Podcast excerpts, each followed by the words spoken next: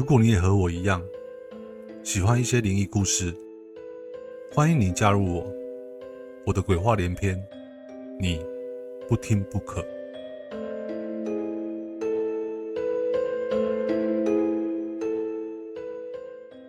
今天不可要来说一个网络分享的故事，关于主角小时候在学校时发生的真实故事。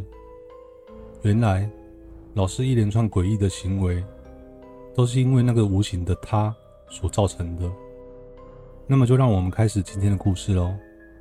老师背后的黑影。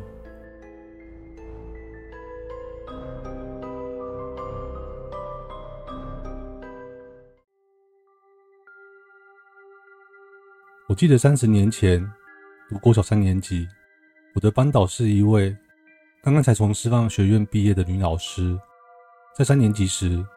老师真的对我们很好，但渐渐的，老师开始有些怪异的行为。老师在上课时突然哭了。他说他父亲是军中水鬼，常常从金门游到中国从事间谍活动，让他非常担心父亲的安危。老师边哭边说着：“为什么我长那么漂亮，都可以去选中国小姐？我爸爸他为什么不要我？”但是我年纪小，我不懂什么意思。但是长大后，我推测应该是老师与男女感情上的问题。之后，老师开始上课不上课，竟然上课途中播放司马中原的鬼故事录音带给同学们听，连中午休息时也在播放。那时候才八岁的我们，真的是快吓坏了。然后有一阵子，老师又突然的在午餐时间分了许多排骨给我们吃。我们想说，老师怎么那么好？但就在咬下排骨的瞬间，哇！这些排骨竟然是坏的，而且还有酸味。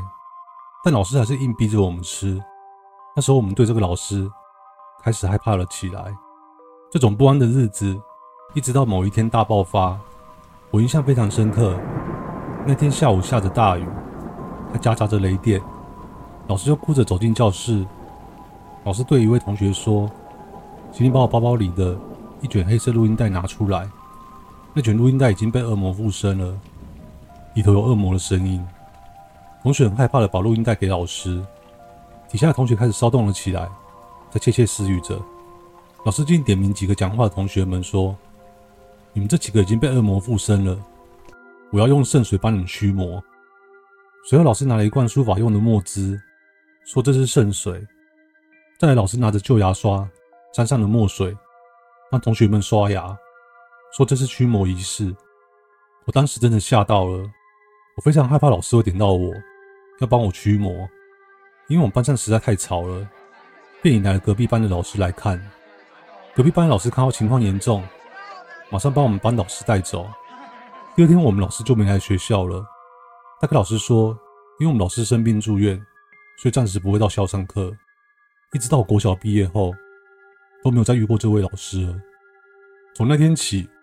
我很怕晚上的来临，也不敢半夜上厕所，所以我都在床头偷尿尿。后来渐渐长大了，虽然不再那么害怕，但心中可能有阴影。即使过了三十年，晚上偶尔还是会辗转难眠。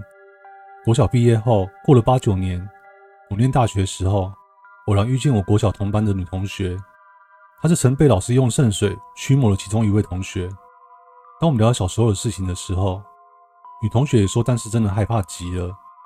但让我感到吃惊的是，她说她总是看到有一团黑影在老师身边，偶尔好像在老师耳边对着老师说些什么话，然后老师就哭了。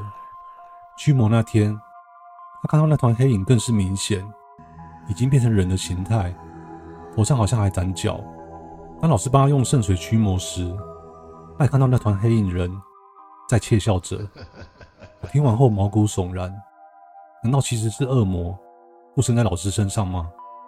我随后问同学是否知道老师后来情况，那位同学说，他有听说我们国小毕业后，老师有回校短暂上课，但精神状况还是不太好，就正式离开学校了，从此就没老师的消息。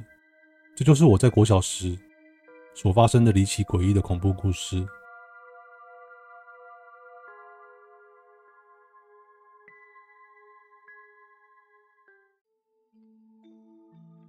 看到这个故事的当下，布克刚开始觉得还好，不过后续的发展真的还蛮毛骨悚然的，感觉好像是外国那种大法师的情节。